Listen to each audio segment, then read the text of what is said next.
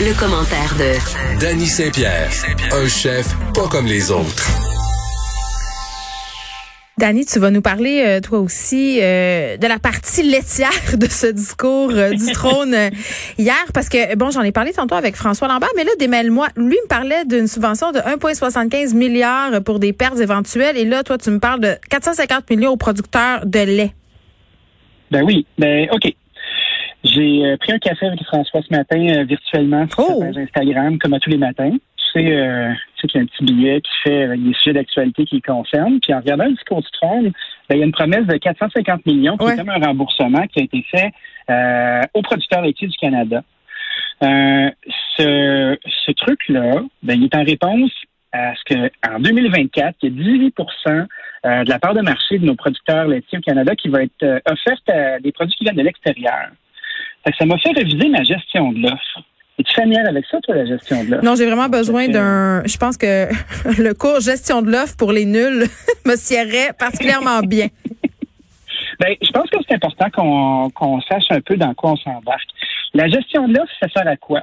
Ben, c'est un règlement qui est, de, qui est daté de 1972 qui sert à stabiliser les prix et limiter les importations dans le cadre du lait, des œufs et de la volaille. Donc, c'est de protéger notre marché euh, des industries étrangères qui auraient peut-être plus de capacité à produire pour moins cher, donc garantir des revenus de qualité euh, pour nos, euh, nos, concitoyens, pour les producteurs de, de volaille, d'œufs et de lait au Québec. Ça fonctionne au Québec et au Canada. Ça fonctionne avec des quotas.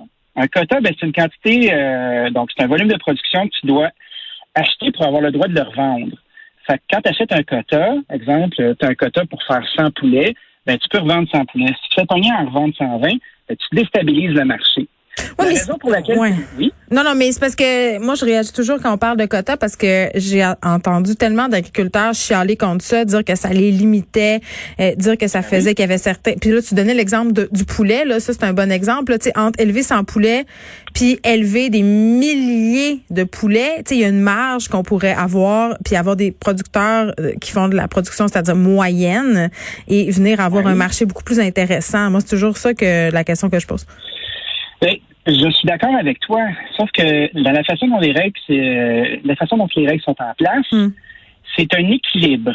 Donc, si tu permets à quelqu'un qui peut juste produire 100 poulets, que le marché est équilibré, que les prix restent à la bonne place, ben, puis tu te dis, OK, ben, tu peux en produire comme tu veux, puis commence à en produire 200. Ben, il y, a un, il y a un trou de 200, il y a un surplus de 200, de 100 poulets qui se retrouve sur le marché.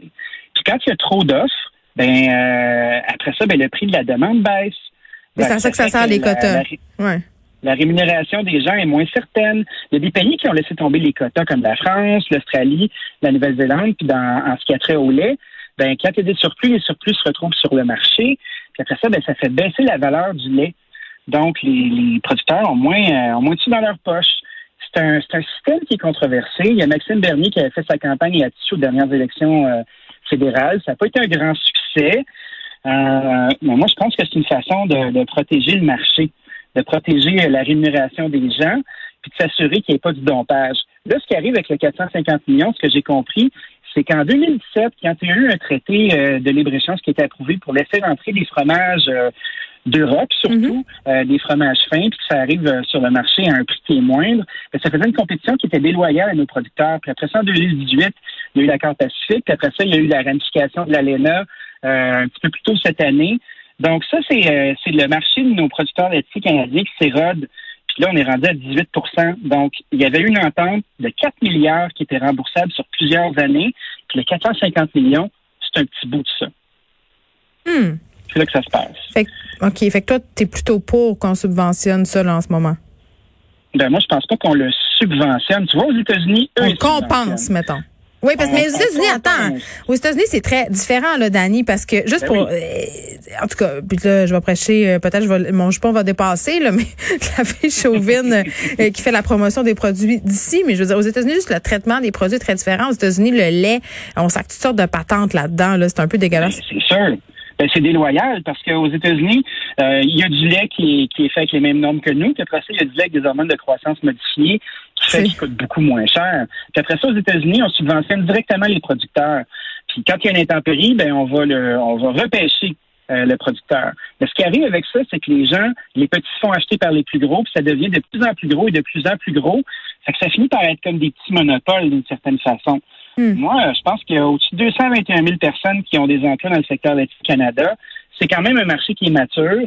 Donc ça, ça veut dire qu'il ne va pas en augmentation. Les gens consomment de moins en moins de produits laitiers. C'est des jobs qui comptent qui sont importantes. Puis en 2024, quand tu perds 18% de ton marché, ben, ça va paraître d'un projet de nos producteurs. oui, puis c'est beaucoup c'est beaucoup d'électeurs aussi. Puis je me demande pas euh, dans quelle mesure on n'est pas en train de mettre un plaster sur une hémorragie parce que on donne cet argent-là, mais au fond, le problème, il est comme systémique et plus profond que ça.